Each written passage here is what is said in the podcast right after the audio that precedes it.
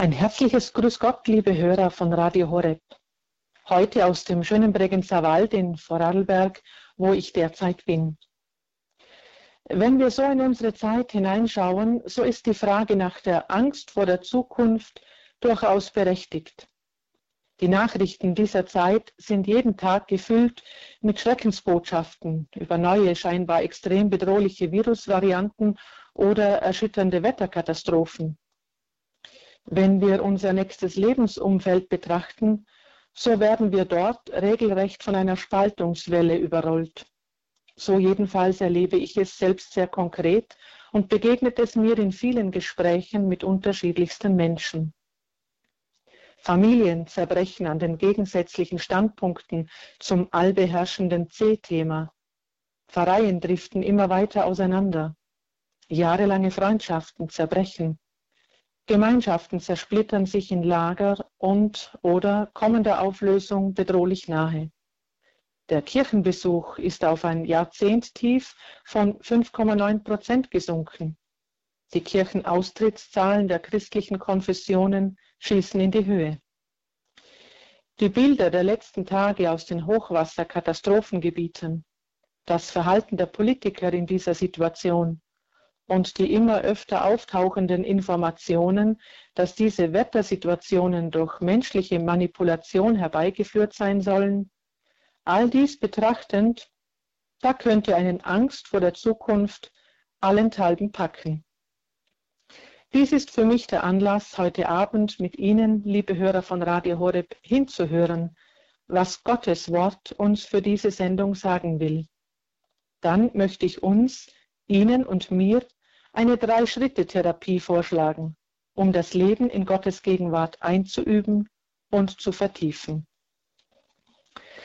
Als ich in der Vorbereitung für diese Sendung den Herrn bat, mir eine Schriftstelle für diese Sendung zu geben, bekam ich folgende Stelle aus dem Lukasevangelium, Kapitel 24, 1 und folgende. Am ersten Tag der Woche gingen die Frauen mit den wohlriechenden Salben, die sie zubereitet hatten, in aller Frühe zum Grab. Da sahen sie, dass der Stein vom Grab weggewälzt war. Sie gingen hinein, aber den Leichnam Jesu des Herrn fanden sie nicht. Und es geschah, während sie darüber ratlos waren, siehe, da traten zwei Männer in leuchtenden Gewändern zu ihnen. Die Frauen erschraken und blickten zu Boden, die Männer aber sagten zu ihnen, Was sucht ihr den Lebenden bei den Toten? Er ist nicht hier, sondern er ist auferstanden. Erinnert euch an das, was er euch gesagt hat, als er noch in Galiläa war. Der Menschensohn muss in die Hände sündiger Menschen ausgeliefert und gekreuzigt werden und am dritten Tag auferstehen. Da erinnerten sie sich an seine Worte. Und sie kehrten vom Grab zurück und berichteten das alles den Elf und allen übrigen. Es waren Maria von Magdala, Johanna und Maria, die Mutter des Jakobus und die übrigen, übrigen Frauen mit ihnen. Sie erzählten es den Aposteln. Doch die Apostel hielten diese Reden für Geschwätz und glaubten ihnen nicht. Petrus aber stand auf und lief zum Grab. Er beugte sich vor, sah aber nur die Leinenbinden. Dann ging er nach Hause voll Verwunderung über das, was geschehen war. Und siehe, am gleichen Tag waren zwei von den Jüngern auf dem Weg in ein Dorf namens Emmaus, das 60 Stadien von Jerusalem entfernt ist. Sie sprachen miteinander über all das, was sich ereignet hatte. Und es geschah, während sie redeten und ihre Gedanken austauschten, kam Jesus selbst hinzu und ging mit ihnen doch ihre Augen waren gehalten, so dass sie ihn nicht erkannten. Er fragte sie, was sind das für Dinge, über die ihr auf eurem Weg miteinander redet? Da blieben sie traurig stehen, und der eine von ihnen, er hieß Kleophas, antwortete ihm, Bist du so fremd in Jerusalem, dass du als einziger nicht weißt, was in diesen Tagen dort geschehen ist? Er fragte sie, Was denn? Sie antworteten ihm, das mit Jesus aus Nazareth. Er war ein Prophet, mächtig in Tat und Wort vor Gott und dem ganzen Volk. Doch unsere Hohepriester und Führer haben ihn zum Tod verurteilen und ans Kreuz schlagen lassen. Wir aber hatten gehofft, dass er der sei, der Israel erlösen werde. Und dazu ist heute schon der dritte Tag, seitdem das alles geschehen ist. Doch auch einige Frauen aus unserem Kreis haben uns in große Aufregung versetzt. Sie waren in der Frühe beim Grab, fanden aber seinen Leichnam nicht. Als sie zurückkamen, erzählten sie, es seien ihnen Engel erschienen und hätten gesagt, er lebe. Einige von uns gingen dann zum Grab und fanden alles so, wie die Frauen gesagt hatten, ihn selbst aber sahen sie nicht. Da sagte er zu ihnen, ihr Unverständigen, deren Herz zu träge ist, um alles zu glauben, was die Propheten gesagt haben, musste nicht der Christus das erleiden und so in seine Herrlichkeit gelangen? Und er legte ihnen dar, ausgehend von Mose und allen Propheten, was in der gesamten Schrift über ihn geschrieben steht.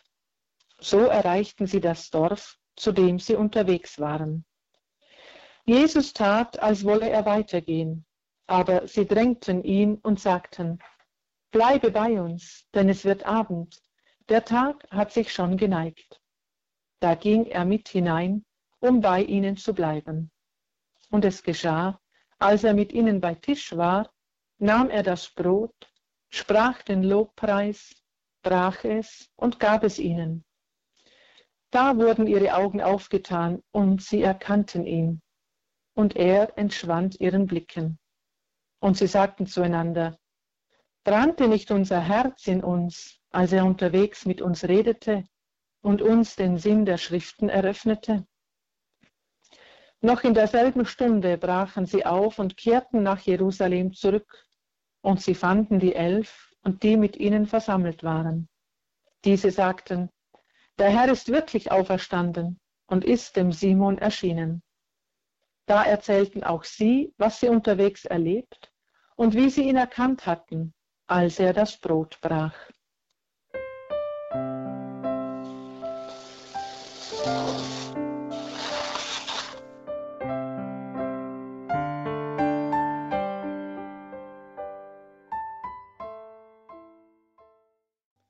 Liebe Hörer von Radio Horeb, ich möchte aus dieser Schriftstelle einige Worte herausgreifen, weil mir scheint, dass sie für unsere heutige Situation etwas sagen wollen. Was sucht ihr den Lebenden bei den Toten? Wir suchen das Heil oft an den falschen Orten. So wie die Frauen Christus nicht bei den Toten finden konnten, so können auch wir das Heil, Erlösung und Rettung nicht innerweltlich finden. Jeder Arzt und jede Medizin wird uns nur helfen können, wenn sie in der Schöpfungsordnung stehen.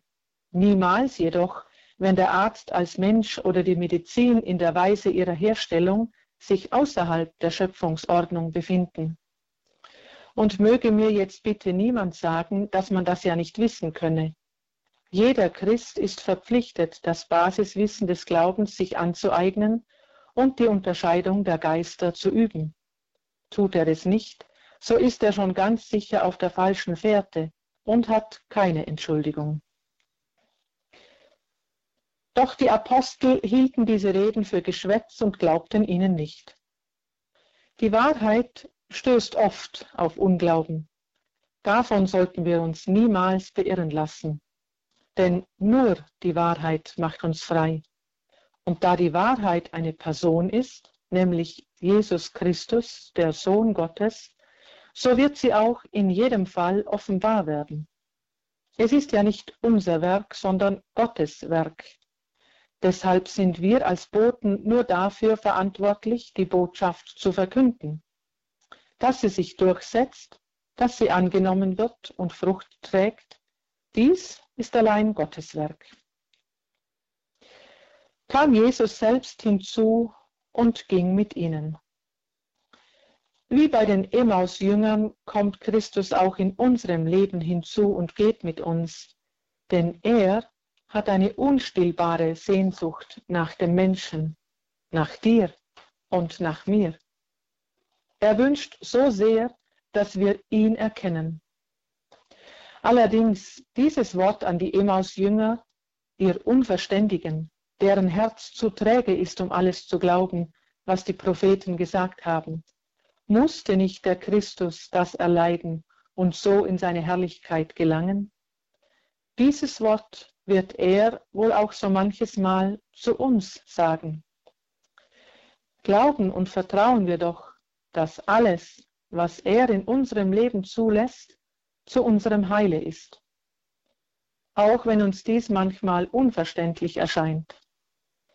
Nichts, was in unserem Leben geschieht, wenn wir ihn aus ganzem Herzen lieben wollen, so ist alles zu unserem Heil. Aber vergessen wir nicht, es geht um das ewige Heil, nicht um Erfolg, Gesundheit, verstanden werden im irdischen Leben, sondern um die Ewigkeit im Himmel. Bleibe bei uns, denn es wird Abend, der Tag hat sich schon geneigt. Dieses Wort der Emaus-Jünger sollten wir zu unserem Herzensgebet machen. Bleibe bei uns, Herr. So wie bei den Emaus-Jüngern wird er dieser Einladung nur zu gerne folgen, sodass auch wir immer wieder erleben können, brannte nicht unser Herz in uns, als er unterwegs mit uns redete und uns den Sinn der Schriften eröffnete?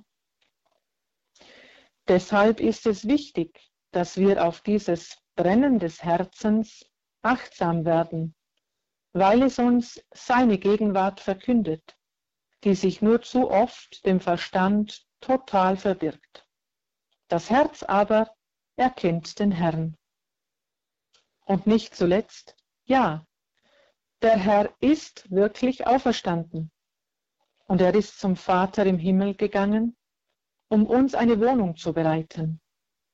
Der Himmel ist echt und wir sollten alles daran setzen, hier und jetzt so zu leben, dass der Herr uns drüben eine herrliche Wohnung bereiten kann, in die er uns in der Stunde unseres Todes oder besser gesagt in der Stunde unseres Heimganges führen wird. Und nur mal so nebenbei gefragt, wollen wir ihm vorschreiben, ob er uns durch das Hilfsmittel Krebs, Autounfall oder Corona heimführen darf. Warum eigentlich? Vertraust du nicht, dass er in seiner unendlichen Liebe und Güte den Weg wählt, den du auch gehen kannst? Wenn du spürst, dass du ihm noch nicht so ganz vertraust, so bete oft, Jesus, ich vertraue auf dich.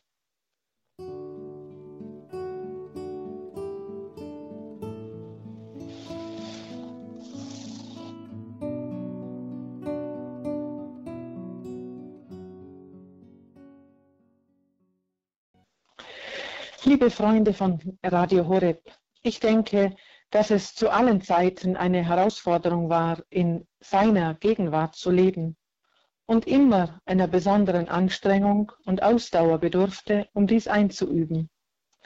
Aber vielleicht ist es in unserer Zeit, die so sehr technisiert ist, besonders schwierig geworden.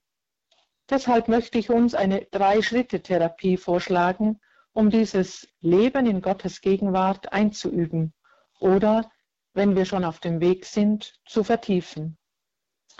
Den ersten Schritt möchte ich nennen Schöpfungstherapie. Wenn ich unsere Zeit betrachte, so scheint mir, dass wir alle in irgendeiner Form zu Bedrängten, Gefangenen oder gar Sklaven der technisierten Welt geworden sind. Kaum eine Firma ja, nicht einmal die Organisation eines Klosters funktioniert heute noch ohne Computer und Handy. Die Technik ist auf der einen Seite eine Hilfe, kann aber eben auch zur Geißel werden, wenn ohne sie nichts mehr geht.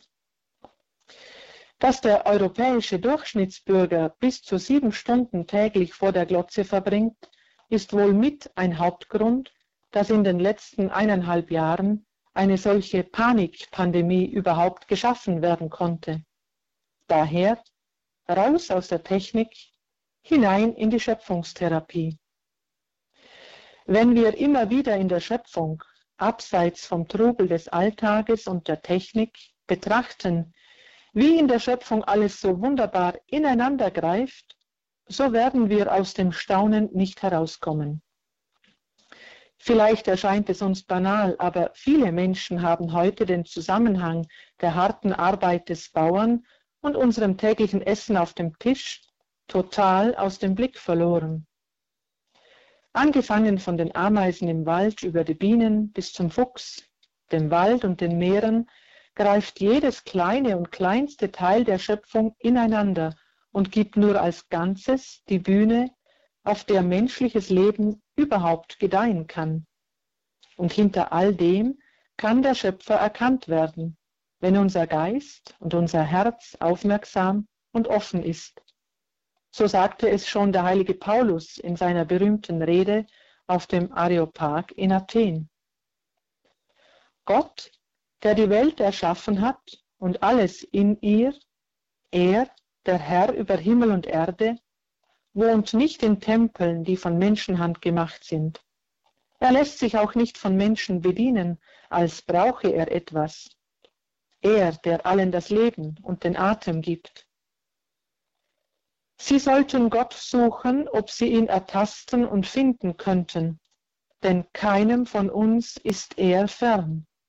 Denn in ihm leben wir, bewegen wir uns und sind wir so nehmen wir uns doch einfach regelmäßig Zeit, um in der Schöpfung Gottes, dem Schöpfer, Gott selbst zu begegnen.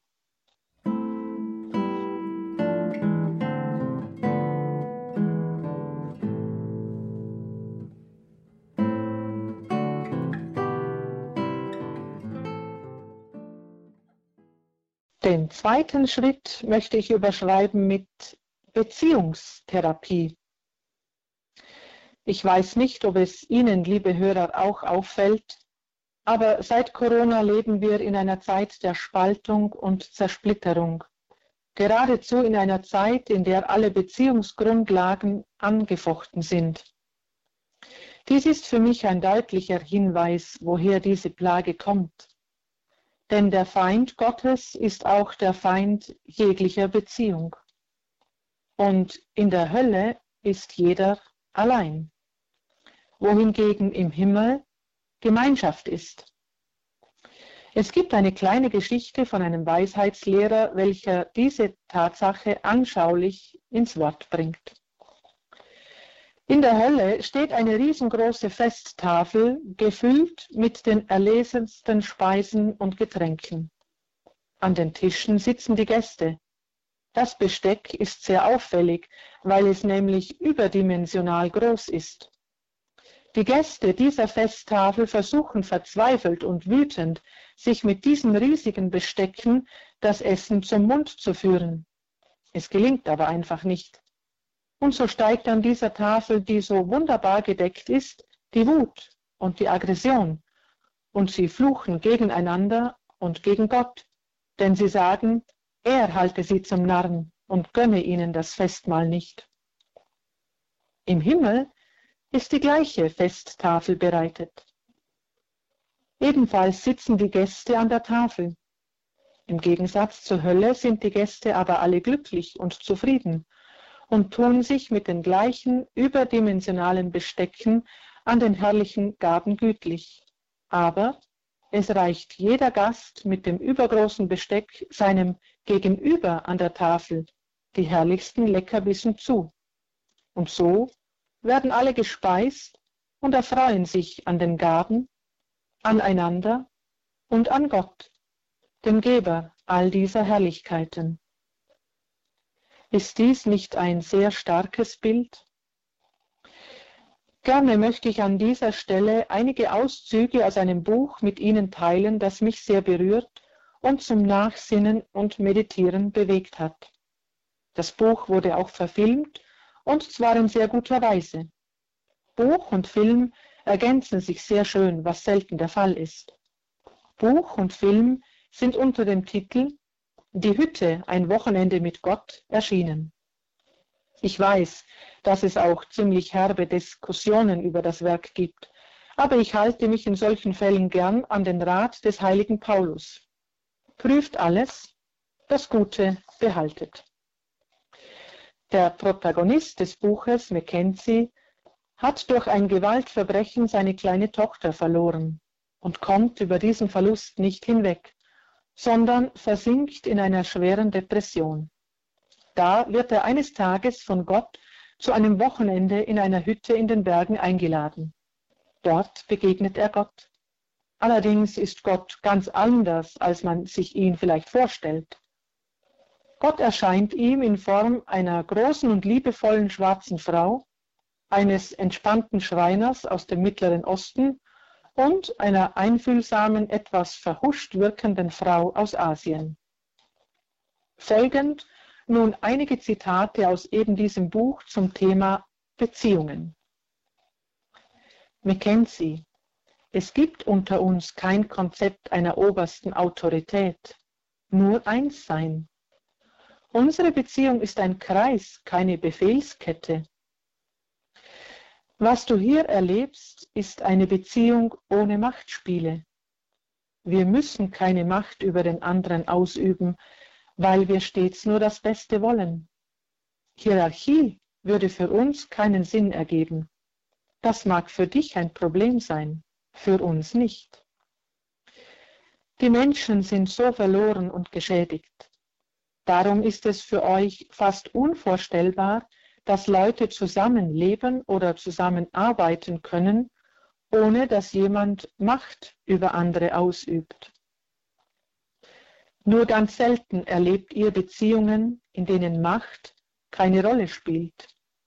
Die Hierarchie bringt Gesetze und Regeln hervor, und als Folge davon entgeht euch das Wunder der Beziehung, wie wir sie für euch vorgesehen hatten. Die Schöpfung hat einen Weg eingeschlagen, der ganz anders ist, als wir es uns gewünscht haben.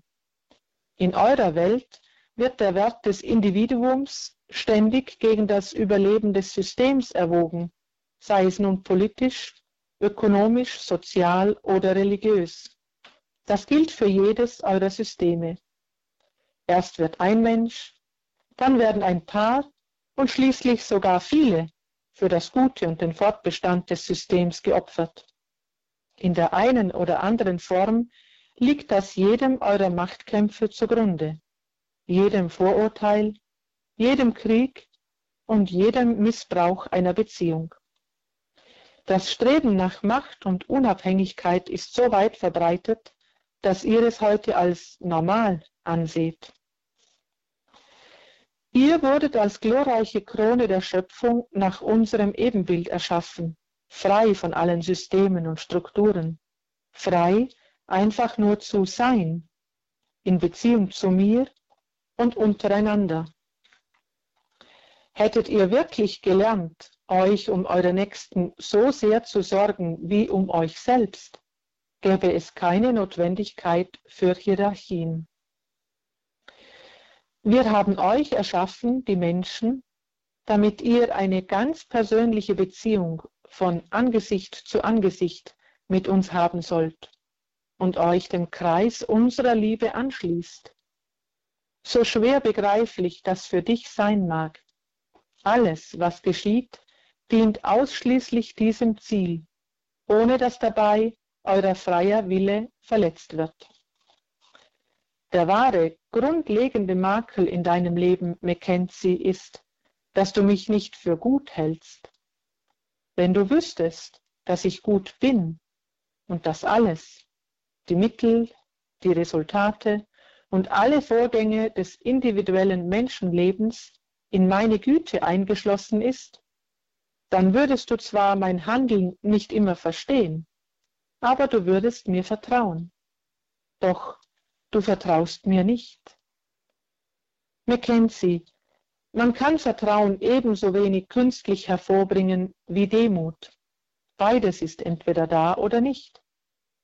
Vertrauen ist die Frucht einer Beziehung, in der du weißt, dass du geliebt wirst. Weil du nicht weißt, dass ich dich liebe, kannst du mir nicht vertrauen. Mackenzie sagte, ich weiß nicht, wie ich das ändern könnte. Das kannst du auch nicht, jedenfalls nicht allein auf dich gestellt, aber gemeinsam werden wir diese Veränderung bewerkstelligen.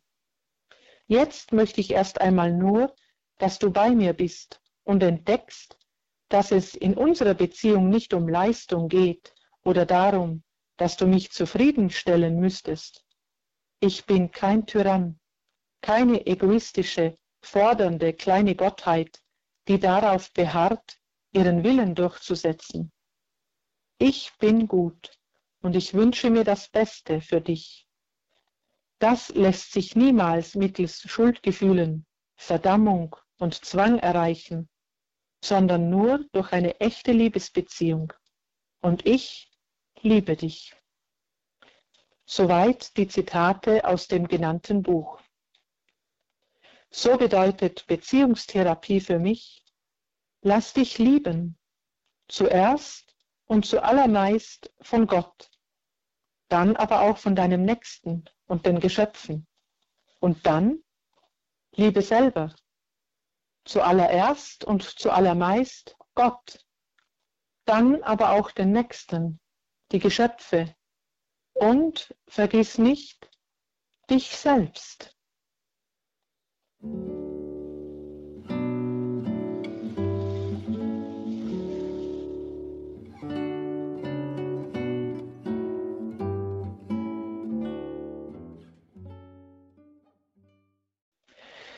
Und als dritten Schritt, liebe Hörer, möchte ich uns allen ans Herz legen, die Gnadentherapie. Leben wir ganz intensiv aus der Kraftquelle der sieben Sakramente, insbesondere aber der drei Alltagssakramente, der Beichte, der heiligen Eucharistie und der Krankensalbung. Alle drei Sakramente sind ja in tiefster Weise gleichzeitig auch Beziehungstherapie mit unserem Gott. Therapieraum, in dem wir ihm ganz personal begegnen können, uns von ihm lieben lassen können. Liebe Hörer, nutzen wir eifrig diese Gnadentherapie, solange sie frei sprudelt. Es könnte eine Zeit kommen, da wir sie nicht mehr so einfach erreichen wie noch in diesen Tagen. Aber seien wir voll Vertrauen, dass auch dann Gott mit uns in Beziehung leben wird und uns niemals alleine lässt. Denn Gottes Liebe ist treu. So möchte ich enden mit einem Gebet des großen heiligen Benedikt von Nursia. Treuer, Heiliger Gott und Vater, verleihe mir Vernunft, dich zu erkennen, Gefühl, dich zu spüren, Geist, dich zu verstehen. Gib mir Eifer, dich zu suchen, Weisheit, dich zu finden, Verlangen, dich zu lieben. Schenke mir ein Herz, das über dich nachdenkt und Taten, die dich groß machen. Gib mir Augen, dich zu sehen, Ohren, dich zu hören, eine Zunge, dich zu verkündigen. Gewähre mir Geduld, auf dich zu warten, deine heilige Gegenwart, ein seliges Ende und das ewige Leben. Amen. Halleluja.